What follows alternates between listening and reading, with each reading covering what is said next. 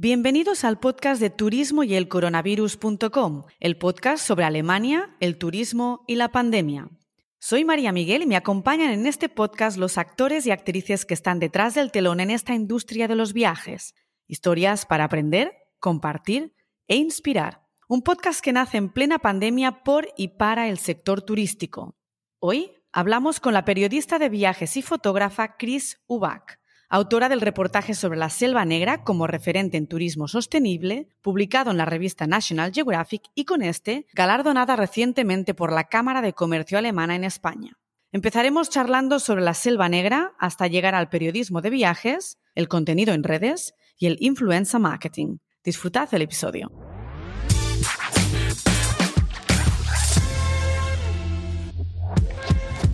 Querida Cris, bienvenida al podcast de Turismo y el Coronavirus y muchísimas gracias por acompañarnos en el episodio de hoy. Muchas gracias a vosotros. Cris, hace muy poco que la Cámara de Comercio Alemana en España te concedió el premio de periodismo en la categoría de turismo por el reportaje sobre la Selva Negra y que publicaste en la revista de viajes National Geographic. En el artículo empiezas situando al lector con el origen de la Silva Negra, con la historia de la ciudad de Friburgo, hasta incluso dejarnos pasear por sus calles a través de la lectura. Me gustaría que nos trasladases allí otra vez, pero a través de este audio. Mira, la Selva Negra hoy en día es un, es un destino turístico estrella en Alemania. Pero a principios del siglo XX, cuando empezaron a ir los primeros turistas británicos que viajaban con aquellas guías de viaje que se escribían por aquel entonces, la Selva Negra era un lugar eh, realmente, era una zona agrícola totalmente de explotación forestal y que realmente no estaba preparada para recibir a los turistas. Fue en aquel momento cuando empieza a explotar el, Selva Negra como destino turístico con los primeros balnearios y los primeros turistas que llegaban allí llegaban en tren pues por ejemplo a ciudades como Friburgo, ¿no? Ellos llegaban en tren y desde allí se desplazaban en, carruajes, ¿no? Friburgo tiene muchas cosas de, aquella época, ¿no? o sea, de la manera de viajar de los primeros que llegaban en tren. Hoy aún Friburgo es un destino que mucha gente viaja y visita llegando allí en tren, que por otro lado está muy ligado con la sostenibilidad de la que luego hablaremos. Y entonces Friburgo, una cosa que tiene, que a mí me, fascina, bueno, hay dos cosas muy interesantes de esta ciudad. Una es, eh, es una ciudad muy silenciosa, a pesar de ser una ciudad, es muy silenciosa y es porque todo el centro histórico, por ejemplo, se ha, se ha vetado la, la, circulación con vehículos de motor. Por ejemplo, la zona, de, la zona centro, piensa que Friburgo es una de las ciudades más sostenibles de Alemania y entonces se hizo una política de alejar los coches de motor del centro y, por ejemplo, en el centro tú ves una gran avenida por la que circula el tranvía, por ejemplo, o por la que circulan bicis eléctricas o patinetes eléctricos y, no circulan los coches, ¿no? Entonces, muchas veces tú estás cruzando y dices, ostras, qué silencio hay en esta ciudad, ¿no? Ese es, la el primer impacto sonoro que te deja Friburgo. Y luego ya cuando te metes en el casco histórico, pues Friburgo tiene una curiosidad y es que es de las pocas ciudades alemanas que conserva su catedral medieval. Piensa que después de la Segunda Guerra Mundial, como sabes, mm, muchas ciudades alemanas fueron bombardeadas y lo primero que perdieron fueron las, grandes construcciones como las catedrales.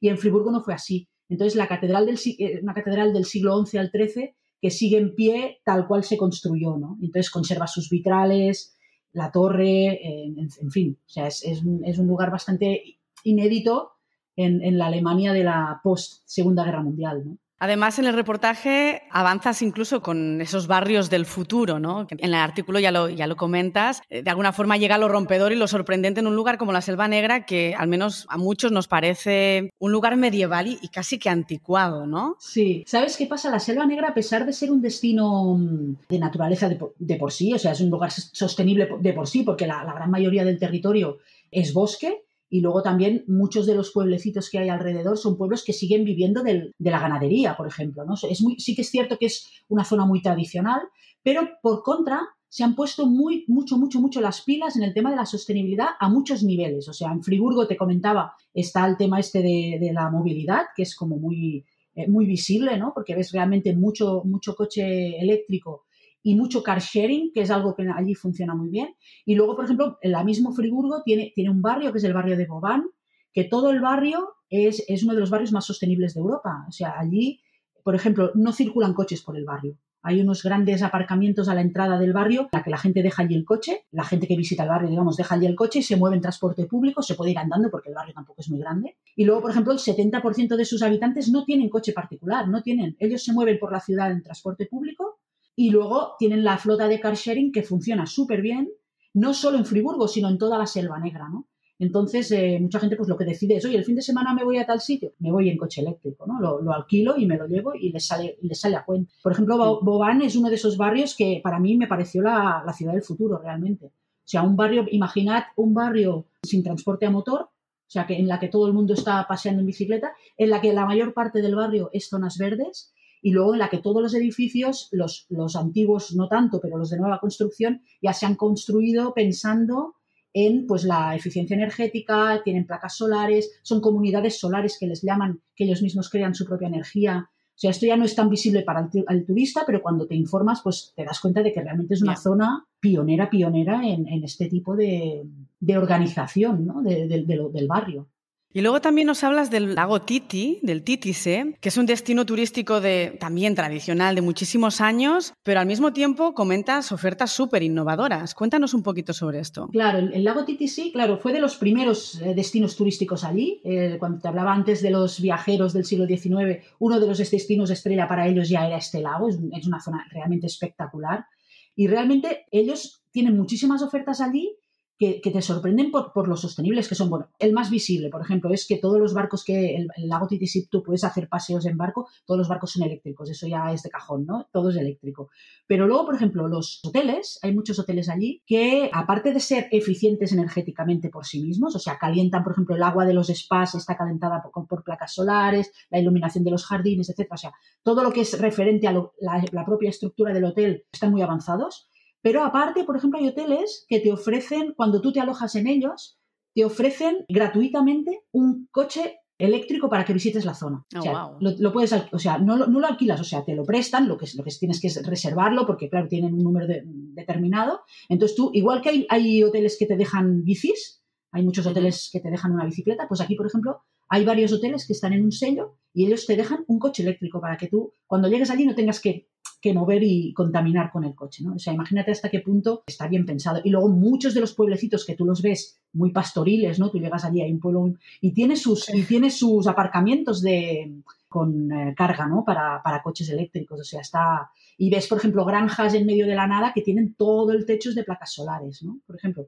Son es curioso, porque casi que está mejor preparado que las grandes ciudades alemanas. Hombre, sí, sí, sí, desde luego. O sea, muchísimas, muchísimas construcciones allí, ya te digo, incluso, incluso granjas como muy tradicionales con sus vacas pastando allí y tienen, y tienen placas solares, ¿no? También yo creo que ellos allí las políticas que se han aplicado en esta zona son bastante fuertes, allí están los verdes y entonces ellos, eh, por ejemplo, en, en, Friburgo, pues eso se nota, ¿no? En el, en el, municipio se nota porque las políticas que se llevan a cabo en la, en la propia ciudad y luego en, las zonas circundantes, pues eh, se nota que eh, van por ese, por ese tema. ¿no? Oye, ¿cómo elaboras todo ese tipo de contenido? Porque al final, eh, bueno, periodista de viajes, controlas así de bien todo el contenido que escribes, viajas al destino, te empapas de, de, literatura, lees mil artículos. ¿Cómo funciona para llegar a todo esto? Pues mira, funciona, todo lo que has dicho lo hago. Para mí hay una línea roja que nunca he cruzado, que es escribir un artículo de un destino en el que no he estado. O sea, esto yo creo que en todo el periodismo forma parte de la ética profesional.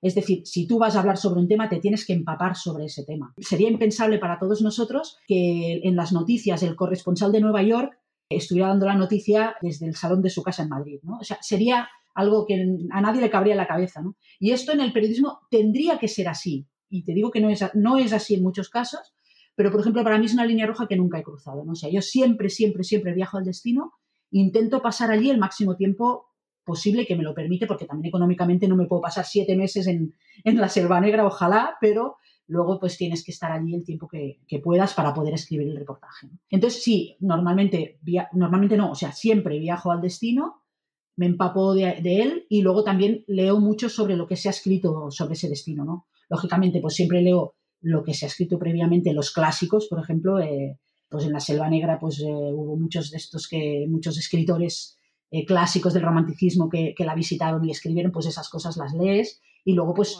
si otros periodistas en época reciente pues han estado por allí, pues también leo sus artículos en, las revistas de, referencia, ¿no? Por ejemplo. Eso es bastante básico.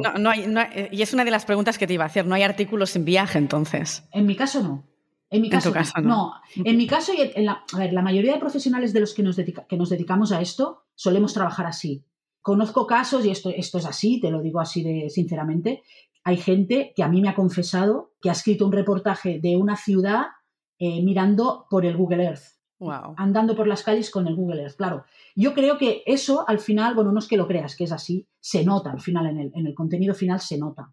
Luego también hay una cosa que se nota mucho, hay, hay muchos contenidos que son copia-pega de otros, o sea, al final todo el mundo te está dando la misma información.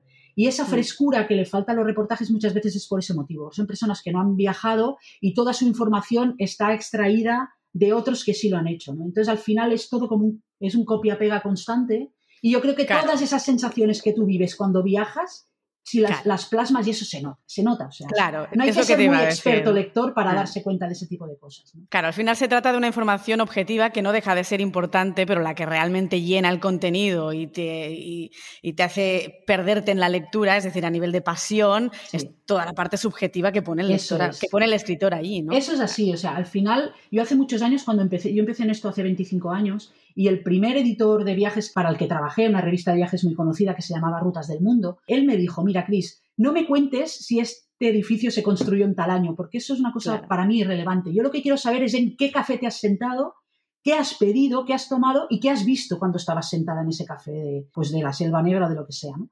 Ese consejo que él me dio, yo lo he aplicado siempre, ¿no? Es- al final no es que tú hables de ti, sino de lo que ves, de, de qué sensaciones te produce. Y eso es lo que, lo que te, te da la, la pauta para saber si esa persona ha estado o no ha estado en un sitio. ¿no? Has trabajado para un puñado de, de revistas, eh, muchas más seguramente de las que yo pueda conocer. Algunos títulos es National Geographic, que lo hemos mencionado justo al principio, de Viajes Magazine. ¿Crees que es necesaria también al mismo tiempo una especialización? Es decir, no solamente el viaje, sino una especialización dentro del periodismo de viajes. Yo creo que la, la especialización es necesaria siempre. No solo en el periodismo de viajes, sino en, en cualquier tipo de periodismo, cualquier, prácticamente en cualquier aspecto de, la vida profesional, por decirlo así. Cuanto más te especializas, mejor puedes hablar de una cosa claramente. Es decir, bueno, ya lo sabemos, hay, hay frases hechas que hablan de esto, ¿no? Pero en el caso de los viajes, para mí es, es, es, imprescindible, porque al final cuando tú viajas mucho, cuando tú viajas mucho y viajas profesionalmente, es decir, con los ojos abiertos a, a, de la cultura, de la gastronomía, de la música, de los lugares, del paisaje, de todo, al final tú tienes muchas armas para comparar, ¿no? Y, y, para entender muchas cosas, ¿no? Poniendo un ejemplo alemán, ¿no? Yo hice un reportaje en Berlín sobre la Bauhaus y luego yo viajé a Tel Aviv y vi la Bauhaus en Tel Aviv sin que nadie me dijera que aquello era Bauhaus, ¿no? O sea, al claro. final eso te da una serie de armas para, de armas, digamos, profesionales, ¿eh? en, el, en, mi caso de periodísticas, que son imprescindibles. O sea, que tú puedas conectar el mundo a través de un montón de cosas, desde la arquitectura, la gastronomía, y puedas entender cómo ha funcionado la historia ahí dentro, esto es, eh, para mí, bueno, imprescindible. ¿no? Y eso te, lo, te, te, ayuda a la especialización, ¿no? Eh, y lo comentábamos antes fuera de línea, ¿no? Muchas veces gente que se eleva como eh, expertos, viajeros, y por ejemplo te dicen es el mejor hotel del mundo, igual han estado en dos hoteles en su vida, uno es el mejor y el otro es el peor. Tú realmente no sabes qué hay detrás de eso, ¿no? Mucha gente no tiene un criterio. Y, por supuesto al principio es muy difícil, ¿no? Cuando tú empiezas en esta profesión y prácticamente no has viajado, tienes que currártelo mucho, ¿no? Tienes que leer muchísimo, viajar muchísimo al principio y luego ya, pues bueno, ya vas, coges oficio, por decir así, y ya cuando eres especialista, pues bueno, ya, ya sabes de lo que hablas. ¿no? Exacto, ¿no? Es, es, es cualquier carrera profesional. ¿no? Al final la cima del principio siempre es muy alta Eso es. y luego el sendero se va haciendo como un poco más apacible, está claro. Así es. Oye, travel writer, travel blogger, travel influencer, ¿qué diferencias hay? Todo, todo tiene la palabra viaje, ¿no? Delante. Las connotaciones, las diferencias pueden ser muchas. Bueno, eh, totales. Las, la diferencia es total. O sea, vamos a ver, para empezar, travel writer, un, un escritor de viajes es eso, es un escritor, es una persona que escribe. Entonces, se ha especializado en viajes, lo que hablábamos de la especialización, pero al final es una persona que escribe, que es, o sea, que, que sabe poner una palabra detrás de la otra y, y, hace, y hacer que el lector se, se, traslade a ese lugar desde el sofá de su casa, ¿no? Eso, y lo, y lo mismo que es un escritor de viajes, puede haber otro que sea un escritor de novela negra o un escritor. Al final son personas, bueno, pues normalmente sus nombres les ves en libros, en, en, en, revistas especializadas, en periódicos, en columnas de periódico. Son personas especializadas en esto y que son básicamente una cosa, escritores, uh -huh. ¿vale? Especializados en lo que hablábamos antes, muy especializados en el tema del viaje. El travel blogger, el travel blogger de, de entrada puede pasar, esto es un cajón desastre gigantesco. Ser blogger es, es, un universo que puede haber, ahí entra todo, es, es la caja de Pandora de, de, los viajes. Entonces, como travel blogger hay grandísimos profesionales, periodistas, escritores que tienen su propio blog, eso por un lado, Y luego hay travel bloggers, que es una persona, lo que decíamos antes, que un día se ha ido de vacaciones a, Berlín o a Praga y, bueno, pues ha escrito con mejor o menor eh, gracia, pues un, blog y ya está. Y ha hecho sus fotos también con mejor o menor gracia, pues con sus fotos. Entonces, hay un, hay un abanico gigantesco de travel blogger. Ahí cabe todo. O sea, desde el que ha ido, ha hecho cuatro fotos y ha escrito cuatro líneas con faltas de ortografía, que los hay, y, y hay muchos que tienen muchísimos seguidores. O sea, el número de seguidores que tú tienes no es indicativo de la calidad que tú estás dando. Y luego hay otros que son perfectos profesionales que tienen sus blogs y, bueno, pues lo, mismo que están escribiendo una columna en, La Vanguardia o en El País, pues están escribiendo un blog. Y luego el travel influencer. El travel influencer es una, es una categoría totalmente diferente. O sea, el travel influencer es, es un creador de contenido de marketing. Lo que pasa es que ese marketing va destinado al travel, pero podría ser marketing de ropa, podría ser marketing de comida o de un producto de limpieza, me invento, ¿no? Entonces, eh, el travel influencer es una persona que a través de un contenido patrocinado por una marca crea, crea ese contenido. Ya sea, pues, eh, bueno, las travel influencers más famosas son gente que eh, se pone un vestido maravilloso por el que seguramente también cobran y se hacen una foto en el centro de Praga o en el centro de la, la Selva Negra, ¿no?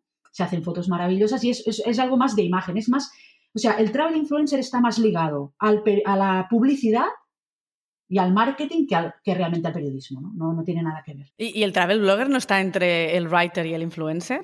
Al final hay, lo que pasa es que hay conexiones entre ellos. El blogger también está ahí, o sea, el, hay bloggers, es que hay de todo. Realmente el, tema blogger es que es todo, es, un concepto muy amplio que, bueno, podríamos estar una hora hablando solo de eso. Claro, también hay contenido patrocinado ahí. Y ojo, también hay contenido patrocinado en, en el periodismo.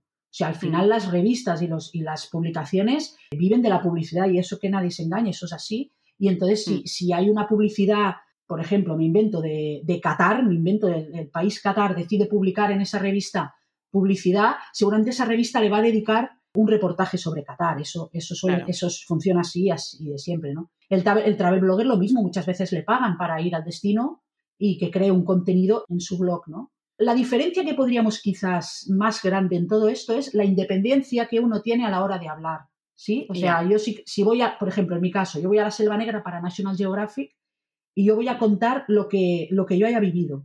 Obviamente, la idea es trasla invitar a la gente a que vaya al destino, que lo conozca y que... Pero yo si hay cosas que no me gustan, las puedo decir.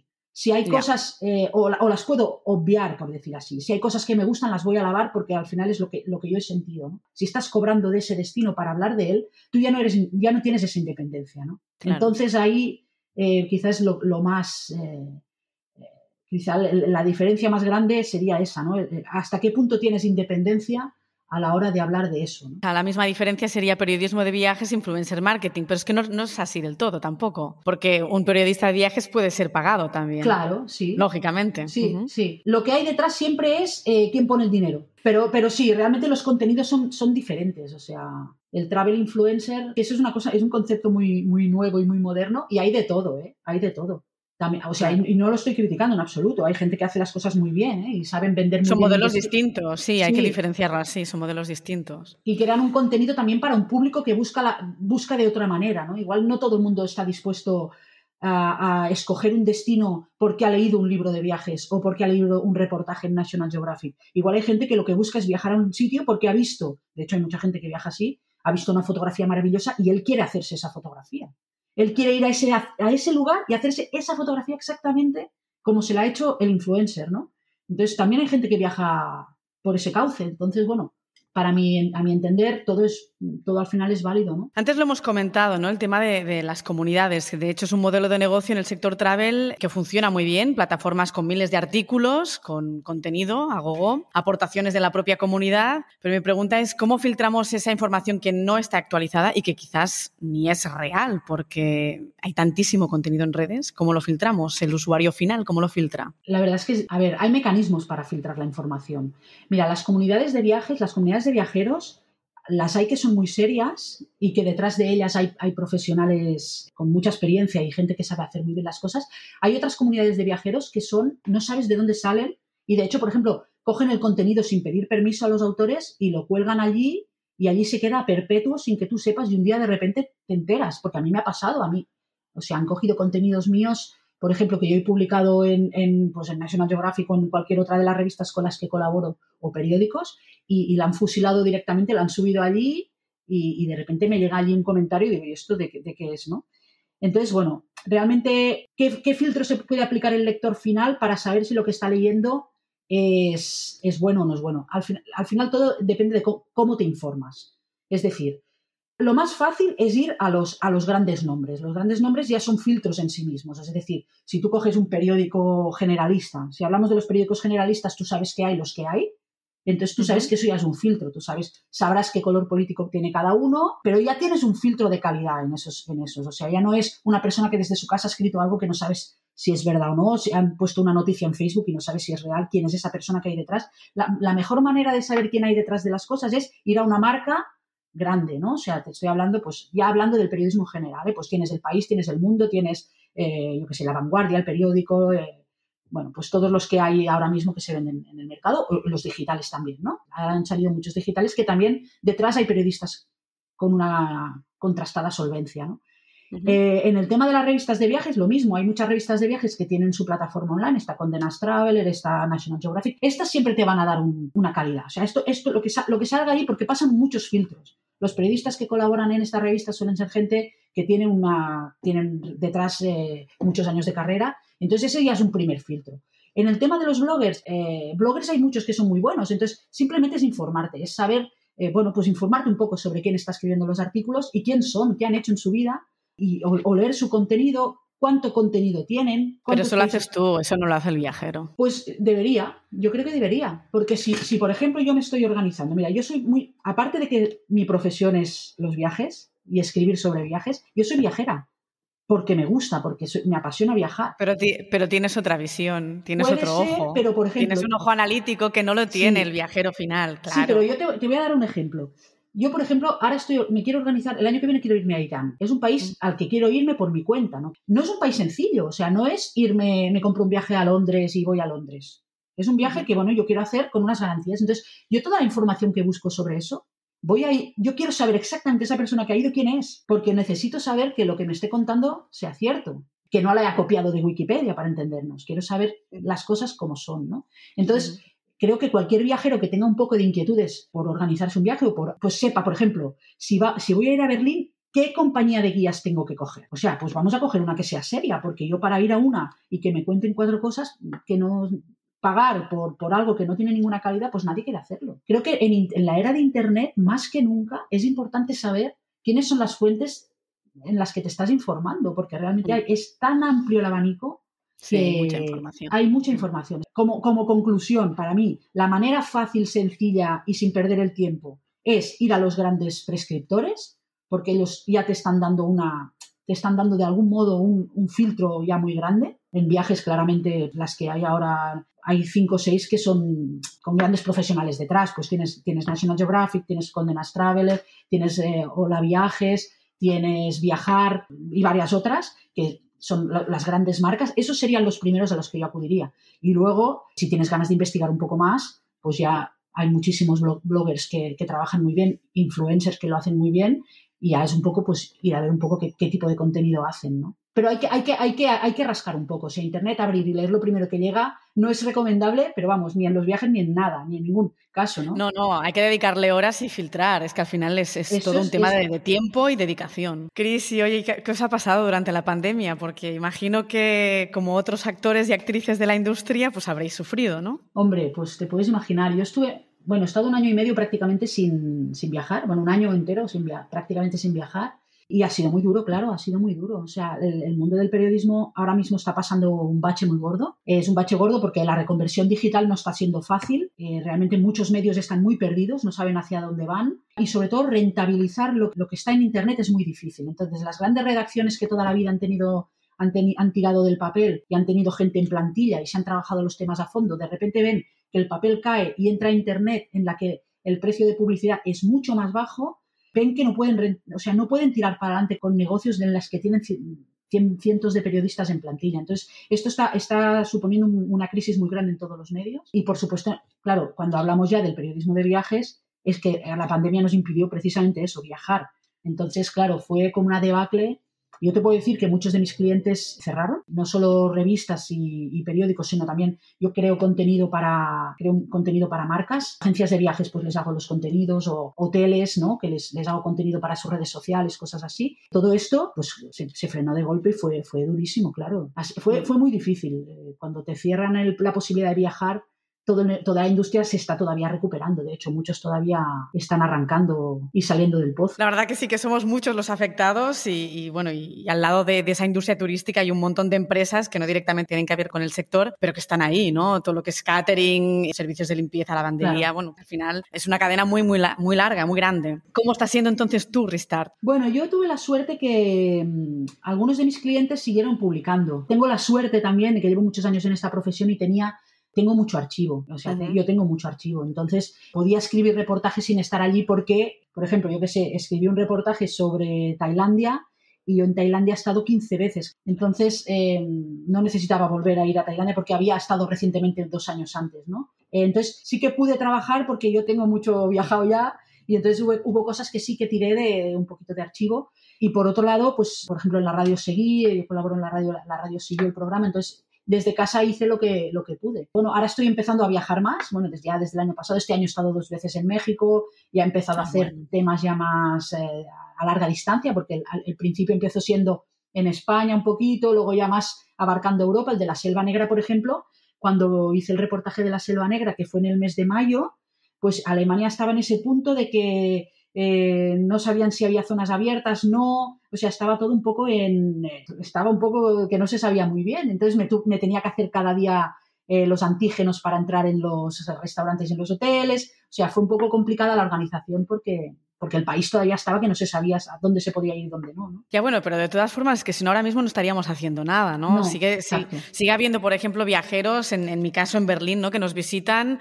la gente va bastante preparada. naturalmente, pues te crea cierta angustia, no sabes si lo haces bien, eh, no sabes si tienes el papel, el QR, todo en orden, pero la gente, bueno, se adapta y dice, o, me quedo en casa o, lo hago así. Así que, bueno, yo creo que al final este challenge ya lo tenemos medio superado, unos con, con más o menos agobio, pero lo tenemos superado. Hombre, yo creo que muy mal tendrían que darse las cosas para que esto no, no vaya mejorando.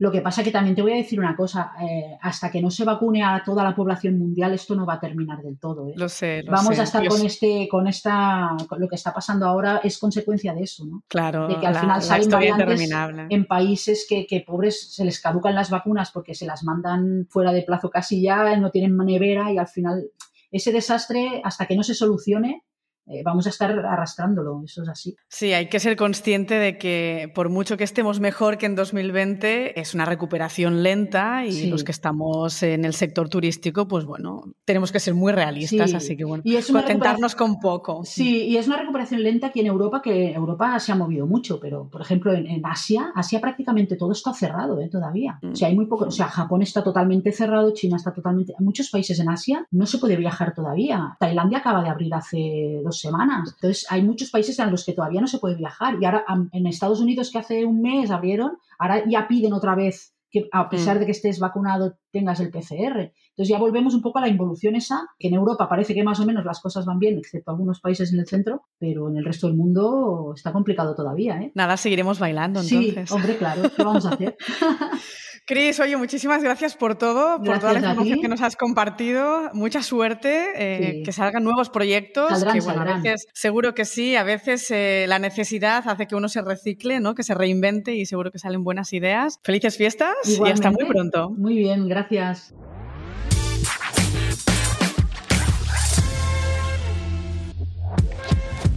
Espero que os haya gustado el episodio con Chris. Hemos visto con ella la versión sostenible de la Selva Negra, además de analizar de cerca el periodismo de viajes. Writers, bloggers, influencers, cómo filtrar el contenido en redes y que no hay artículos sin viaje previo, al menos en su caso. En el próximo episodio nos vamos a la localidad de Baden-Baden. Hablaremos con la guía local, Susana Cano. Hasta el próximo episodio.